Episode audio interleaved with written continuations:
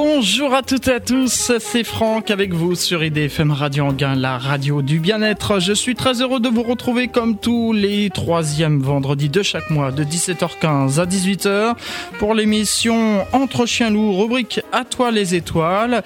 Et sachez que depuis le début de cette année, nous faisons une grande rétrospective puisque nous célébrons cette année les 50 ans du premier homme sur la Lune. Cette émission a donc un fil rouge jusqu'au mois de septembre qui s'intitule en route vers la Lune sur les traces d'Apollo.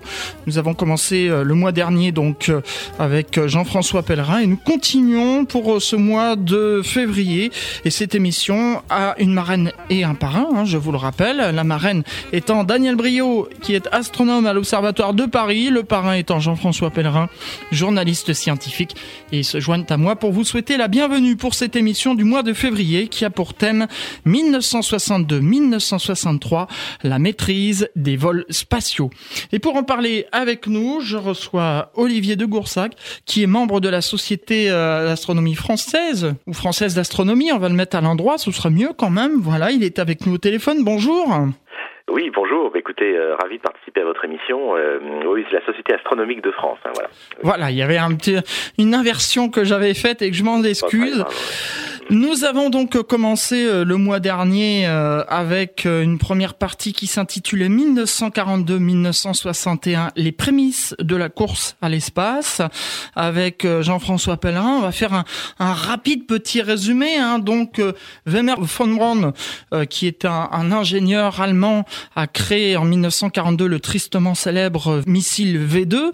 À la fin de la guerre, il a été capturé par les Américains et il a rejoint euh, les Américains pour intégrer le programme spatial et construire ces fameuses fusées qui partiront dans l'espace. On a eu le 12 avril 1961 un coup de théâtre puisque les Russes ont envoyé Sputnik 1, hein, son fameux bip bip. Et ça a été suivi ensuite par Yuri Gagarin, qui a été le premier astronome, euh, astronaute, cosmonaute plutôt pour les pour l'URSS dans l'espace. Et à chaque fois, ben, les USA étaient à, la, traîne. Hein, euh, Olivier de Goursac. Oui, mais en fait, euh, ils étaient à la traîne sur le papier, mais pas dans les têtes. Oui. Parce qu'en fait, euh, 61, c'est c'est pas tant le premier vol de Gagarine qui a décidé Apollo, c'est la baie des cochons. Parce que comme vous vous en souvenez, les deux événements sont, se sont passés à, à une semaine d'intervalle. Mhm. Et en fait, Kennedy, qui n'était pas euh, quelqu'un qui était très passionné par l'espace, euh, il le disait comme ça, c'était pas quelqu'un de fan d'espace, en fait, a pris une décision politique, la décision politique d'Apollo, qui est une décision strictement politique, qui n'est pas une décision scientifique, qui n'est pas une décision euh, technologique, c'est une décision politique pour imposer l'Amérique face face aux Russes. Et euh, dans la foulée, en fait, la NASA s'est complètement réorganisée, puisque dès décembre 61, parce que là on va aborder 62, dès décembre 61, en fait, euh, la NASA euh, a réorganisé ses centres spatiaux en lui attribuant des spécialités. Alors, par exemple, Houston, c'était les vols habités. Kennedy, c'était pour les tirs. L'anglais, c'était pour les tests de, des, des boucliers thermiques pour les capsules, etc., etc. Donc, euh, euh, donc en fait, quand, quand on aborde l'année 62, euh, l'Amérique, enfin disons, on va dire, l'Amérique s'est mise en ordre de marche, mais en ordre de marche euh, comme ils savent faire. Ils sont lents au départ et ils sont très efficaces après. C'est-à-dire que c'est comme pour la Seconde Guerre mondiale. Ils sont partis en retard, mais ils sont arrivés premiers. Eh ben, c'est Apollo, c'est un effort de guerre fait en temps de paix. Hein, c'est une organisation militaire, comme on dit d'ailleurs, au niveau historique. Apollo, c'est une organisation militaire faite en temps de paix. Voilà. Je suis surpris d'apprendre que finalement euh, John Fitzgerald Kennedy n'était pas passionné par l'espace. On aurait cru. Tout, non, hein. pas du tout. Et d'ailleurs, euh, euh, si on doit vraiment la, le, le, si on doit vraiment Apollo, c'est c'est grâce à Lyndon Johnson, hein, parce que Lyndon Johnson, en fait, qui a proposé à Kennedy de faire ça. Mmh. Et Lyndon avait bien, Johnson avait bien, bien, bien préparé son, son, son dossier déjà un an avant. Il avait consulté les gens. Von Braun était monté au créneau. Abel Silverstein, qui était le un des grands patrons aussi de la propulsion, avait expliqué comment on pouvait travailler là-dessus. On avait beaucoup fait travailler les industriels. Un groupement Lune s'était constitué déjà informel à la NASA pour étudier les, possibilités d'aller explorer la Lune. Donc en fait, Kennedy, quand il fait son discours à l'université de Rice, en fait, euh, la, feuille de route euh, lui est déjà écrite par Johnson et en fait, il, il dit des choses qui sont faisables. Parce qu'on a posé euh, la question en fait aux industriels américains avant le discours. Bon, êtes-vous capable de faire ça? Ils ont dit oui, oui. on pense techniquement, on est capable de le réaliser. Hein. D'ailleurs, il faut savoir que si la NASA n'avait pas pris le lead sur la Lune, euh, il y aurait peut-être eu un effort euh, privé, c'est-à-dire des industriels entre eux, peut-être. Euh, la seule chose qui fait que ça a marché, c'est que la NASA euh, a servi un peu de, de si vous voulez, de, de, euh, de coordinateur pour les appels d'offres et pour juger de la qualité des appels d'offres, parce que la NASA ne fabriquait rien, elle ne servait qu'à juger des appels d'offres. Donc en fait, ça s'est fait comme ça. Hein, c'est comme l'armée américaine qui commandait la Seconde Guerre mondiale, elle était gagnée par l'armée américaine, mais parce qu'il y avait les industriels industriel américain derrière. Hein, c'est parce qu'il y avait les avions, c'est parce qu'il y avait les fabricants de chars, c'est parce qu'il y avait les fabricants de la Jeep, il y avait, parce qu'il y avait, etc., qu'on a gagné la Seconde Guerre mondiale. Et qui était le fédérateur C'était l'armée américaine euh, et le Procurement Office qui, euh, qui euh, jugeait des appels d'offres, qui donnait des spécifications qu'il fallait atteindre pendant le combat. Bah, c'est la même chose avec la NASA pour Apollo. Donc on est dans le même genre de gestion. C'est que la NASA dit voilà moi ce que je veux atteindre comme objectif, faites-moi des propositions. Puis alors après on juge des propositions, puis on choisit. Voilà, c'est un peu ça. Olivier de Goursac, en 1961, John Fitzgerald Kennedy a, a prononcé ce fameux discours. Avant la fin de cette décennie, on enverra un homme sur l'espace et on le ramènera sur Terre sain et sauf. ça. Et en 1962, il refait un discours. Je vous propose d'écouter un, extrait de ce discours. Alors c'est en version originale hein, et euh, je vais donc euh, la traduire en même temps pour euh, les auditeurs. Pourquoi certains disent la Lune Pourquoi choisir cela comme notre objectif Et ils peuvent nous demander aussi pourquoi grimper sur la plus haute montagne. Pourquoi il y a 35 ans la traversée de l'Atlantique en avion nous avons choisi d'aller sur la Lune. Nous avons choisi d'aller sur la Lune au cours de cette décennie et d'accomplir d'autres choses encore, non pas parce que c'est facile, mais justement parce que c'est difficile. Parce que cet objectif servira à organiser et à offrir le meilleur de notre énergie et de notre savoir-faire, parce que c'est le défi que nous sommes prêts à relever, celui que nous refusons de remettre à plus tard, celui que nous avons la ferme intention de remporter tout comme les autres. Voilà donc pour ce discours. Quelques mots, Olivier de Goursac, sur ce discours? Bah, C'est un discours politique. Hein, c'est-à-dire que c'est un discours euh, qui annonce rien d'autre que euh, on va sur la Lune euh, et on va faire tout pour réaliser. Et derrière, il y a tout le monde est déjà en ordre de marche. Hein. Alors, 62 est une année importante parce que il n'y a pas que le discours, il y a surtout le choix le choix des ingénieurs euh, euh, sur un, disons sur une seule étude et une personnalité qui est John Hubbolt, qui est le choix du rendez-vous sur orbite euh, lunaire. C'est-à-dire qu'on va plutôt que d'envoyer plusieurs grosses fusées qui vont bâtir un vaisseau Apollo ou un vaisseau lunaire en orbite terrestre, on va décider d'envoyer plusieurs petits morceaux légers qui seront euh, qui se donneront en fait rendez-vous euh, en orbite lunaire et ensuite l'un d'eux descendront. Parce qu'à l'origine, le programme Apollo, en fait, c'était un programme où une grosse fusée à la Tintin devait se poser directement sur la Lune et redécoller de la Lune. Euh, alors il en reste un reliquat, c'est quand on regarde le, le, le module de service d'Apollo, hein, donc c'est avec le gros moteur.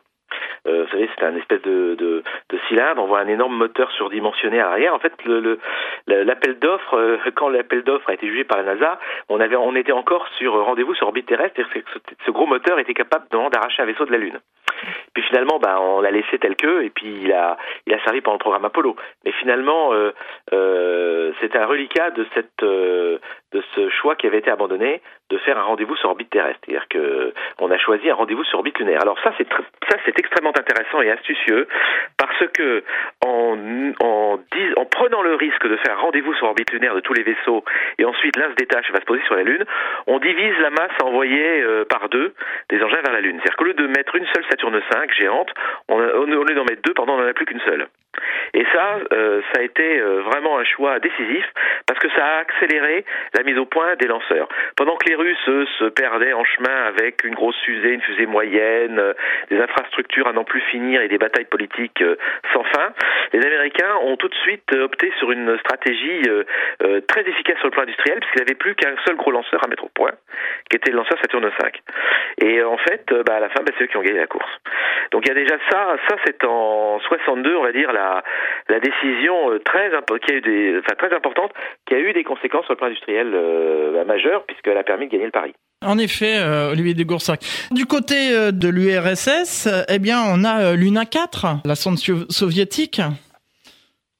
Oui, alors bah, les, les, Russes, eux, bah, ils sont sur une optique, un peu comme les Américains d'ailleurs. Bah, avant d'aller se poser sur la Lune, on veut savoir à quoi ça ressemble. Oui. Parce que si vous voulez, Apollo, euh, comme le programme soviétique, n'était pas était des programmes politiques et pas du tout scientifiques. En fait, les chercheurs ont très vite compris, d'un côté comme de l'autre, que la science était le parent pauvre. Hein. Il s'agissait de, mettre un gars sur la Lune et puis voilà. Euh, et que si en plus il y avait éventuellement des découvertes scientifiques, euh, on serait content. Mais enfin, c'était pas le but majeur. Le but de toutes les sondes qu'on envoie vers la Lune à l'époque, c'est connaître la la, bah, cartographier pour savoir où se poser. et si on peut se poser dessus par des sondes automatiques, c'est connaître bah, la résistance du sol euh, est-ce qu'on peut supporter le poids d'un engin spatial? Est-ce que un homme s'enfoncera pas dessus? Parce qu'il y avait des, à l'époque, on pensait benoîtement qu'il y avait des zones, sur la Lune où on s'enfonçait complètement. C'était plus le virulent et que si on posait le pied, bah, on disparaissait dans une espèce de poussière euh, euh, et on s'enfonçait jusqu'aux épaules. Hein. Donc, si vous voulez, il y avait tout ça à tester et, et, toutes ces sondes soviétiques comme américaines participent de, de, cette, de ces tests. Et toujours du côté euh, de l'URSS, euh, on a la, sélection des cosmonautes. On en a parlé avec Jean-François Pellerin lors de la dernière émission. Mais on a aussi un, groupe de femmes hein, euh, du côté de l'URSS. Oui, tout à fait, parce que les, les Russes voulait montrer euh, montrer à la Terre que bah, euh, que les femmes étaient aussi importantes que les hommes euh, en cosmonautique et donc ils intégraient des ils ont ils avaient intégré des, femmes dans leurs équipages de même que on voyait des femmes terrassières sur les routes parce qu'à l'époque les films de propagande montraient ça on voyait des femmes terrassières conduisant des tracteurs conduisant des engins chenillettes pour refaire les routes enfin voilà donc la femme était l'idéal aussi du socialisme et donc on l'aidait devait la femme était comme l'homme devait euh, participer à l'édification du socialisme. Voilà. La première femme euh, russe dans l'espace, donc Valentina Tereshkova. Hein, Tereshkova, c'est ça, oui. C'est en 1962. Oui, c'est en fait, euh, elle a fait un super vol, une très belle mission. elle a eu des vraies responsabilités. Enfin, je veux dire, elle a fait comme n'importe quel astronaute aurait fait. Hein. donc vraiment, il n'y avait pas de différence, vraiment. Mhm. Euh, mais bon, mais ça, ce sont des étapes dans les vols, si vous voulez, euh, euh, parce que les Américains, eux, développaient à l'époque le programme Gemini. Qui avait été décidé à ce moment-là aussi, parce que les Américains se sont très vite rendus compte que entre Apollo et Mercury, euh, il manquait quelque chose. Hein. Il manquait quelque chose qui ne pouvait pas être Apollo parce que les engins n'étaient pas encore développés, mais qui enfin pas construit du tout et en phase de développement, et qui manquait une capsule rapide de dérivée de Mercury qui permettrait de faire voler deux astronautes, euh, surtout pour tester euh, bah, tout ce qu'Apollo aurait besoin. Donc euh, c'est ce qu'ont fait les Russes avec euh, Voskhod et puis ensuite Soyuz. C'est-à-dire qu'on teste le rendez-vous orbital, on teste les tests les sorties dans l'espace, euh, on teste d'assemblage sur orbite, on teste des changements d'orbite, voilà. Donc ça, euh, euh, les, les Américains, c'est pour ça que les Américains ont développé Gemini à cause de ça. Ouais. Qu'Apollo n'était pas prêt. Mais on était toujours euh, dans les années 1962-1963 du côté américain dans le programme Mercury puisqu'on a eu euh, Mercury 6, 7, 8 et 9 euh, durant ces années. Mais en fait, Gemini était déjà dans la, dans la foulée. Hein. il faut savoir que Mercury avait été décidé bien avant Apollo. Hein. Donc Mercury était un dead end, comme on dit, c'était une impasse pour les Américains. C'était Mercury était répondait à un objectif de faire voler un homme dans l'espace, mais on ne pouvait rien faire avec, d'autre que ça.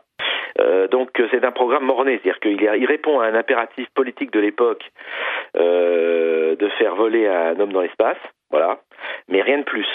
Maintenant, pour Apollo, on a besoin de tester euh, des technologies nouvelles et tester des, des configurations de vaisseaux différentes. on a besoin de Gemini.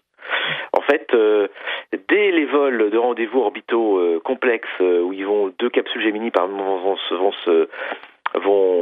vont cohabiter ensemble et se faire des rendez-vous, euh, on saura déjà pratiquement qu'Apollo n'est pas gagné parce qu'ils n'ont pas été sur la Lune, mais que technologiquement parlant, les Américains sont déjà plus forts que les Russes. Effectivement, oui.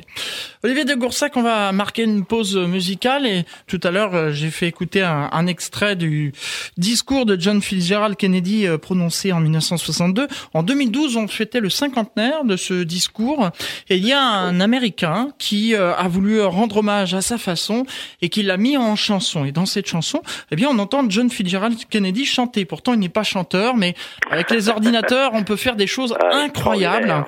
bien sûr. Il a réussi à changer changer l'intonation des paroles et à en faire une chanson en mettant un rythme musical derrière. Je vous propose qu'on écoute ce morceau, ça fait un bel hommage et puis on se retrouve ensuite pour la suite de cette émission Entre Chien Loup, rubrique à toi les étoiles.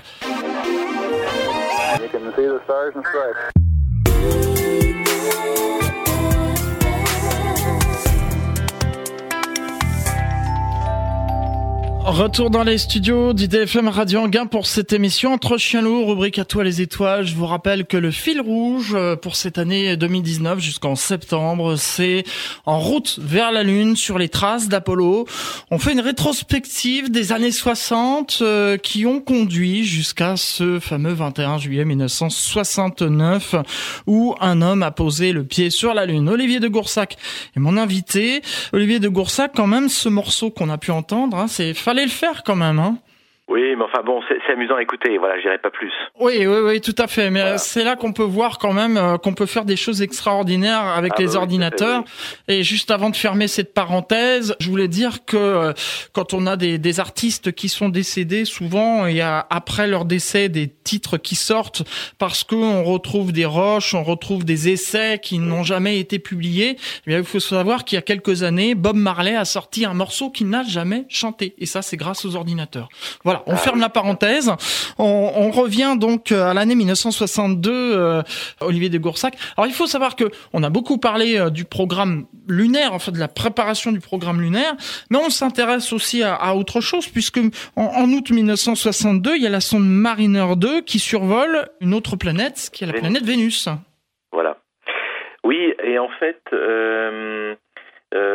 Parce que en fait, ce qui se passe, c'est qu'à l'époque, dans le programme spatial américain, on se posait euh, encore la question d'envoyer des hommes, euh, de préparer l'envoi éventuellement de missions euh, d'hommes vers Mars ou Vénus dans un objectif plus lointain. Euh, alors autant Mars euh, faisait fantasmer les gens, autant Vénus, on ne connaissait rien sur Vénus du tout, et on savait pas si une planète tropicale humide. Enfin, il y avait plusieurs euh, hypothèses. En fait, elle va révéler que bah, c'est un monde infernal avec une température de 500 degrés à la surface et une atmosphère extrême, extrêmement dense, ce qu'on ignorait complètement à l'époque. et ça fait partie, en fait, ce, fameux Mariner 2 fait partie de cette volonté d'exploration pour connaître un peu plus ce qui, est en deçà ou au-delà de la Terre. Voilà indirectement, ça, ça rentre quand même dans la préparation du vol lunaire. Alors euh, oui et non, c'est-à-dire que euh, c'est à pour Kennedy, euh, c'est pas le sujet. D'ailleurs Kennedy va, il y aura une réunion en novembre 62 très dure à la Maison Blanche où Kennedy, bon, va tester un peu la combativité des, dirigeants de la NASA sur le sujet hein, et, et, va leur demander, bah alors finalement. dites-moi, Qu'est-ce qui est pour vous? Est-ce que euh, Apollo c'est la priorité absolue de l'agence? Et James Webb, l'administrateur, dit bah non, je pense pas. Je pense que c'est l'un des programmes. Mauvaise réponse. Kennedy s'est emporté en disant bah écoutez non c'est la priorité absolue euh, c'est très clair pour nous. Tous les autres programmes peuvent glisser de six mois globalement mais enfin euh, Apollo c'est important pour des raisons politiques. Il leur dit comme ça. Euh, et c'est une course. Et si on arrive second sur la lune c'est pas bon parce qu'on pourrait c'est comme si on était arrivé à trois mois à un an ça n'a aucune importance. Il faut qu'on arrive premier. Et donc c'est la priorité absolue pour pour, pour, pour tous. Et puis il, ré, il après il continue il dit vous savez moi je suis pas un fanat de l'espace Hein, et quand on me parle de ces budgets titanesques qui, euh, qui grèvent le budget de l'État, hein, ils continuent comme ça, euh, bah écoutez, il y a intérêt à montrer des résultats, parce qu'on va pas annuler des programmes sociaux pour un truc qui ne marchera pas. Donc, là, donc les gars, vous devez y aller. C'est votre priorité absolue. Et alors on lui objecte, un autre mec de la lui dit oui mais enfin euh, il y a de la science. il dit non, la science ça viendra après. là, vous devez poser un gars sur la lune. Enfin, il a été très très très clair avec eux, hein, vraiment. Et donc euh, tout ce qui est scientifique, euh, c'est pas le sujet du tout pour Kennedy.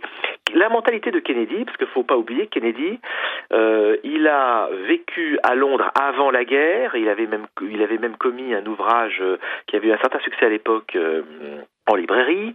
Euh, il avait été formé par son père qui était un diplomate de haute envolée. Euh, donc il été dressé complètement aux questions internationales, aux questions de politique, aux questions de prestige de, la nation. Donc c'est quelqu'un qui voit, enfin Kennedy, quelqu'un dont le prisme euh, vers l'international, c'est vraiment axé là-dessus, vous voyez. En effet. Et donc, euh, quand on lui parle de Mars euh, ou qu'on lui parle de, de Vénus, c'est pas un vrai sujet pour lui. Enfin, le sujet, c'est on pose le, on doit être les premiers sur la Lune, voilà. En fait, euh, pour Mariner, oui, c'était pas vraiment la, la priorité pour lui, alors.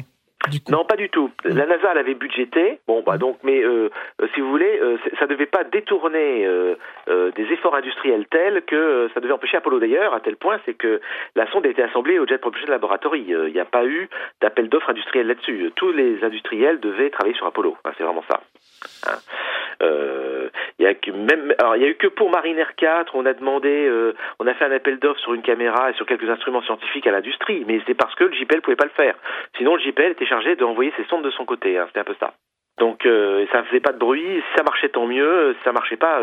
Euh, ce que je vous dis, ça, ça semblait, euh, euh, c'était un peu triste, mais non, c'est comme ça que c'était décidé à l'époque. C'est qu'à l'époque, on devait, la priorité, c'était le, le la réussite du pari, du, du, premier pas sur la lune. Voilà. Priorité absolue. Alors du côté des, du côté de, de l'URSS, j'imagine qu'on observait où en étaient un peu les, les Américains, on comparait?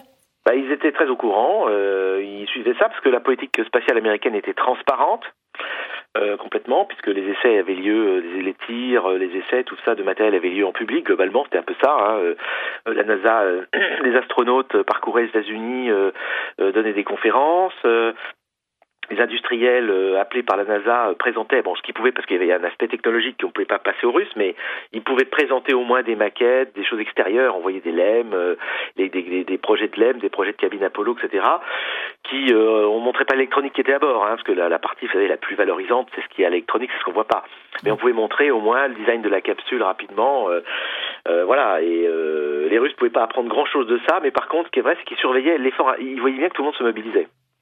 Et puis, euh, quand même aussi, il y a quelque chose qui est très important, c'est que visuellement, Apollo commençait à impacter euh, l'univers des Américains, parce que euh, on a, si vous voulez, on commençait à, repérer des terrains, on commençait à repérer sur le plan industriel des endroits où le mettre. Par exemple, par exemple 62, c'est le choix de Houston pour le pour le pour le centre des vols habités. Euh, il fut bâti en fait euh, sur des terrains agricoles sur lesquels paissaient des, tout simplement des, euh, des vaches. Hein. et de ce, de ce nulle part, on a fait un énorme centre à Houston. De même, vous voyez, à Cap, Cap, Cap, Canaveral, on a commencé à, à, à, à étudier le positionnement bah, des énormes bâtiments et des gros pas de tir. Vous voyez, donc déjà, on mettait tout ça en route. Donc, ce qui veut dire que de, de, de rien, visuellement, on aboutissait un tout. Et ça, 62, pour ça, euh, mettait en place, euh, euh, c'était la, mise en place de tous ces énormes infrastructures, enfin quand je dis énormes, gigantesques infrastructures qu'a nécessité Apollo. Et c'était un programme d'autant plus impressionnant, c'est qu'on ne savait pas si ça allait marcher plus tard. Il, pouvait très bien qu'Apollo soit un, gros plantage, mais malgré tout, on construisait les facilités. Encore une fois, c'est en parallèle avec la Seconde Guerre mondiale. Hein. Mm. Le fameux débarquement du jour J en Normandie, c'était un pari industriel énorme. On ne savait pas s'il allait marcher. Il a été tenté et ça a fonctionné. Euh, mais on a tout mis en œuvre pour que ça marche, on a testé et ça a marché. Oui, ça peut ça. Et du côté russe, eh bien, on fabriquait aussi euh, la future fusée euh, lunaire Ouais, ils en fabriquaient même deux. Et c'est pour ça que c'était un échec. C'est qu'ils avaient sur les plans deux idées. Vous avez raison. Enfin, ils avaient même deux. Ils avaient une grosse fusée en, en projet euh, euh, qui aurait permis de, de lancer euh, à peu près une centaine de tonnes en orbite et ensuite d'envoyer un vaisseau vers la Lune. donc ça, c'était un, un, premier, disons, projet qu'ils avaient. C'était la fusée qu'ils appelaient N1.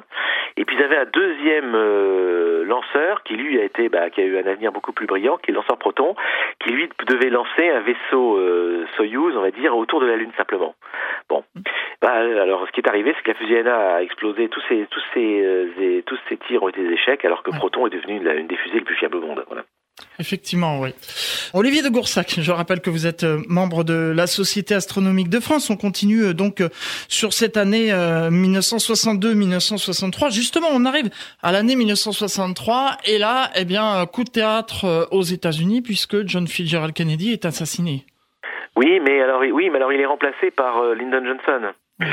Donc en fait, euh, ça, ça, ça, fait qu'accélérer le programme, parce qu'on a euh, finalement euh, arrive au pouvoir le gars qui est derrière a tout organisé. Oui. Donc c'est finalement pour Apollo c'est génial. Et d'ailleurs les ingénieurs d'ailleurs vont même oser proposer à Johnson d'aller un peu plus loin. Enfin ils avaient commencé à travailler Kennedy sur le sujet et du coup ils vont proposer à Johnson d'aller un peu plus loin ils vont concevoir un programme euh, qui s'appelle, euh, qui vont appeler le, le Integrated Program, euh, qui envisage déjà qu'est-ce qu'on peut faire à partir des années 69, 70 jusqu'en 1990 et qu'en fait, donc ils ont intégré ce qu'a dit Kennedy, c'est-à-dire Kennedy dit, ben voilà, globalement, Apollo, c'est on met le pied sur la Lune. Maintenant, on va, il y aura des équipements qui vont rester après le premier pas sur la Lune. Il va rester, il va rester des fusées Saturne V, il va rester des vaisseaux Apollo, il va rester des modules lunaires, etc. Qu'est-ce qu'on pourrait faire avec? Et avec, ils vont euh, développer un second programme qu'on appelle un programme d'application euh, qui s'appellera pas Apollo, qui s'appellera euh, AAP, Apollo Application Programme, et en fait va vivre euh, jusqu'en 67 deux programmes en parallèle, le programme Apollo d'un côté, qui s'arrête au premier pas sur la Lune, c'est-à-dire que globalement s'ils avaient posé le pied le premier pied avec après, par exemple avec Apollo 9 ou Apollo 10, le programme Apollo s'arrêtait à Apollo 9 ou Apollo 10. Et ensuite s'enclenchait le programme d'application. Et donc en fait, euh, les États-Unis vont jusqu'en 67. Euh, la NASA va gérer deux programmes en parallèle, qui est Apollo d'un côté et AP de l'autre. Et, euh, et, ça, ça va avoir une grosse conséquence parce que quand ils vont réorganiser le, programme Apollo après l'échec, après l'accident d'Apollo 1, hein, de Grissom, White Chaffee, qui vont voler dans leur capsule, ils vont fusionner les deux. Euh, en fait, après Apollo 11, il y aura 12, 13, 14, 15, 16, 17. Mais en fait, 12, 13, 14, 15, 16, 17, c'est l'utilisation de l'équipement en plus, on va dire, euh, AAP. D'ailleurs, il y avait des, des, hommes politiques de l'époque euh, considéraient que une fois le pari gagné d'Apollo, c'était plus la peine d'aller sur la Lune. On, on, avait gagné le pari point. Et donc, euh, euh bah, l'équipement allait servir après. Et effectivement, il a servi après. Alors, on a nommé les missions Apollo 12, Apollo 13, Apollo là, mais en fait, c'était déjà de, de conception une logique un peu différente. Mmh. Et ça, c'est 62 qui a décidé, 63 qui a décidé ça. Euh, donc, c'est-à-dire que sur le plan industriel, on va demander aux industriels de fournir des, dans les, les appels d'offres qui sont faits, de fournir des réponses sur Apollo, premier pas sur la Lune, et le programme d'application derrière. Donc, ce qui veut dire qu'on va commencer euh, des, des, des, les, les gens, euh, par exemple, avec Bethesda, les gens de Grumman, euh, qui sont chargés de, de, de de bâtir le LEM, hein, le module lunaire, ils vont eux-mêmes commencer à travailler sur les dérivations, sur des dérivés du, du LEM, pour savoir qu'est-ce qu'on pourrait en faire, le mettre en orbite, s'en servir de station orbitale, euh, s'en servir de laboratoire orbital, euh, en faire un taxi pour euh, ramener les astronautes de la Lune ou en déposer en plus grand nombre, en faire un habitat pour des missions moyen terme, mettons 30 jours, d'en faire un shelter, c'est un abri, d'en faire un camion, voilà, donc en fait on a même développé des LEM camions, etc. Et ça c'est la conséquence de, de 62-63.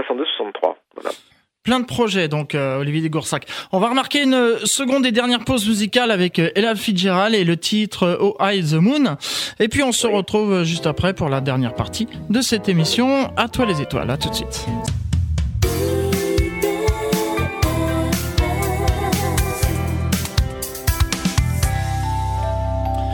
Dernière partie de cette émission entre chien loup, rubrique à toi les étoiles. Je vous rappelle que durant cette année 2019, nous célébrons les 50 ans du premier homme sur la Lune. Et cette émission, jusqu'au mois de septembre, a comme fil rouge en route vers la Lune, sur les traces d'Apollo. Olivier de Goursac, membre de la Société astronomique de France, est notre invité aujourd'hui. Le thème de cette émission 1962-1963, la maîtrise des vols spatiaux. Et euh, oui, les auditeurs peuvent réagir sur Internet. Alors je réponds déjà aux questions que je vois défiler. Euh, et là, Fitzgerald, si j'ai choisi ce morceau, c'est pas par hasard. En revanche, ça n'a rien à voir avec euh, le président Kennedy, même si le titre parle de la Lune, et même si elle a commencé dans un théâtre qui s'appelait Apollo. Ah, le hasard. Hein. Voilà. Alors, euh, sur ces dernières minutes, euh, Olivier de Goursac, donc on en était à l'année 1963. Euh, donc, on continue donc sur ce, ce, tremplin qui va nous emmener ensuite sur la Lune, toujours dans le développement de ces missions et notamment les missions Gemini. C'est ça. Alors en fait, Gemini va être, en fait, c'est un pré-Apollo. C'est comme ça qu'il est développé. C'est alors extérieurement, ça ressemble, à une grosse capsule euh, Mercury, euh, on va dire, mais c'est que, que d'extérieur. Hein. Parce qu'en fait, à l'intérieur déjà, on teste euh, euh, on teste déjà des systèmes et des sous-systèmes d'Apollo, euh, qui sont pas forcément les ceux qui seront les plus performants, euh, qui seront mis sur Apollo plus tard, mais ça permet déjà à l'Amérique de tester, de tester des tableaux de bord un peu plus complexes, euh, un début d'électronique, un début d'informatique, de tester des techniques tout simplement même de, de survie à bord, c'est-à-dire retraitement de l'air. on va retraiter aussi l'eau, retraiter, enfin pour, pour, permettre des missions long terme. En particulier, le but de Gemini, c'est de prouver que l'homme peut faire une, en durée une mission vers la Lune qui dure à peu près une dizaine de jours euh, et revenir sain et sauf sur Terre. Donc Gemini, ça sert à ça. Donc on met deux mecs à bord et puis on regarde un peu, on essaie de les faire survivre le plus longtemps possible en leur, en faisant faire tout ce que des astronautes plus tard d'Apollo feront. Euh, sauf que, bah, évidemment, ils vont pas sur la Lune et euh, évidemment, euh, ils n'ont pas de, d'autres engins que le leur pour, pour se tester. Alors ils peuvent se, contre-tester l'un contre l'autre. Donc parfois on lancera deux capsules Gemini l'une euh, l'ensemble pour tester des rendez-vous orbitaux, ou on lancera un étage de fusée Agena et on demandera à la capsule euh, Gemini de faire un accostage avec, la, avec le, vaisseau Agena pour tester les rendez-vous orbitaux. Hmm. Mais globalement, euh, ça et, en fait toutes les techniques américaines de de poursuite euh, en orbite, de, de techniques de rendez-vous euh, ont été remarquablement faites. Euh, et déjà, on se disait à la fin du programme Gemini, enfin les gens déjà qui même à l'époque observaient le système disaient c'est déjà très mature et ça donne une grande confiance dans Apollo. Et la NASA d'ailleurs a très bien compris, l'a très bien intégré puisque les meilleurs des éléments des astronautes qui ont volé sur Gemini ont, ont, après ont été sur la Lune ou ont volé sur les missions Apollo. Exactement, oui, en effet. Olivier de Goursac, on va bientôt euh, terminer cette émission. Alors, vous savez que, comme je viens de le dire à l'instant, les auditeurs peuvent poser des questions. On va garder euh, quelques minutes euh, de des dernières minutes de cette émission pour poser les questions. Auparavant, juste avant de passer aux questions, est-ce que vous aviez quelque chose à rajouter sur ces années 1962-1963 bah, écoutez, c'est une mise en place industrielle colossale. Voilà, on assiste ça aux États-Unis des embauches massives de jeunes, parce qu'il faut savoir qu'à la NASA euh, et dans, dans l'industrie spatiale, la moyenne d'âge était 25 ans hein, quand même. Hein. Donc c'était pas du tout des vieux croutons de l'espace qui faisaient ça, c'était des jeunes. Et c'est ce qui a assuré d'ailleurs le succès d'Apollo globalement euh, du programme spatial américain, c'était que des jeunes euh, qui en avaient à revendre, euh, euh qui n'étaient pas tous diplômés, euh, qui devaient encore faire leurs preuves. on, on est, ben, on recrutait pas que sur diplôme, on recrutait des vraiment des jeunes qui avaient qui, qui, en, qui avaient envie d'en, découdre et d'y aller. Et voilà, ça s'est fait comme ça Apollo beaucoup. Donc c'est vraiment c'est la victoire Apollo, c'est la victoire des jeunes de l'époque. Hein, c'est vraiment ça. Et puis c'est la victoire d'une mentalité aussi qui est extrêmement positive parce que si vous voulez dans ces années 60, nous en France, on a le, souvenir un peu bah, euh, de tous les films de Louis de Funès qu'on voit, hein, parce que c'est un peu la période de ces genres de films des années 60.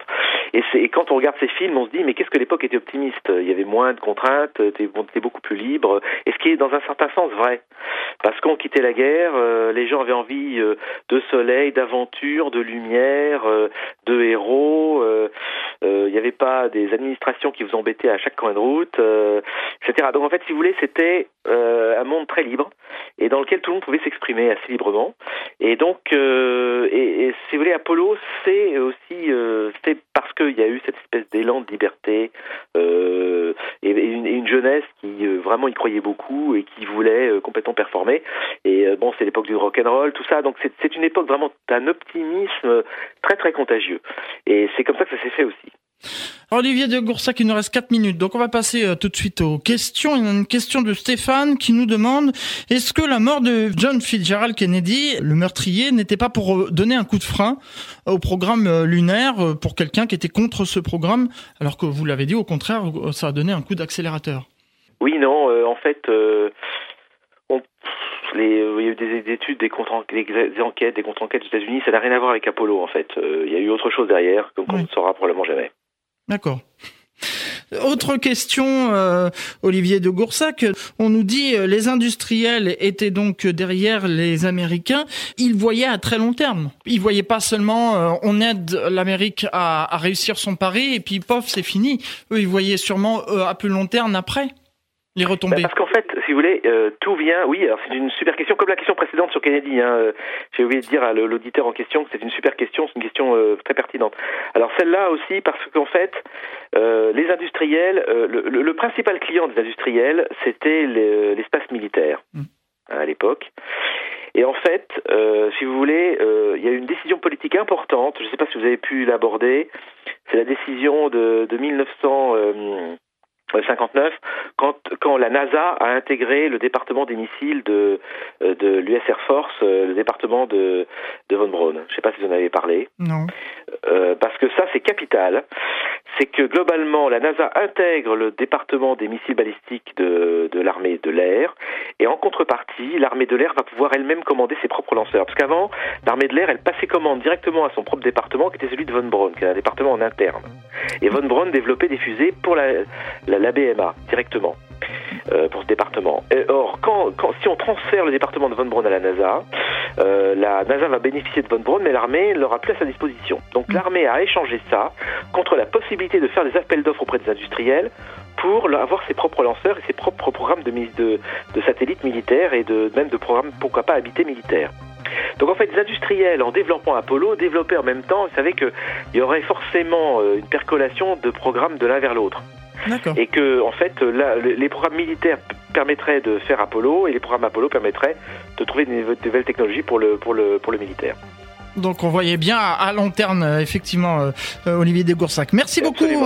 C'était pas que la Lune, effectivement. Effectivement, oui. Merci beaucoup, Olivier Degoursac, pour votre participation. Merci à la Société astronomique de France et à son président. Bah, merci à vous, surtout pour votre gentillesse et surtout très honoré d'avoir été invité chez vous. Ça faisait vraiment plaisir, Franck. Je tenais à vous le dire. Eh ben, c'est réciproque, Olivier Degoursac. on se donne rendez-vous bah, dans un mois pour la prochaine émission À toi les étoiles et on continue cette rétrospective qui aura pour thème 1964-1965. Vous voyez, Olivier de Goursac, on continue. Euh, et euh, le programme sera On sort dans l'espace. Et oui, il y aura les premières sorties euh, spatiales. On en parlera donc avec l'invité. Merci beaucoup encore une fois. Dans un instant, vous allez retrouver la suite des programmes d'IDFM Radio Anguin et notamment eh bien l'agenda des villes avec Christophe qui sera suivi ensuite de 100% musique spéciale Stéphane Echer. Ce sera suivi ensuite de croisière musicale et la suite des programmes. Merci à tous et à tous. Rendez-vous le 15 mars.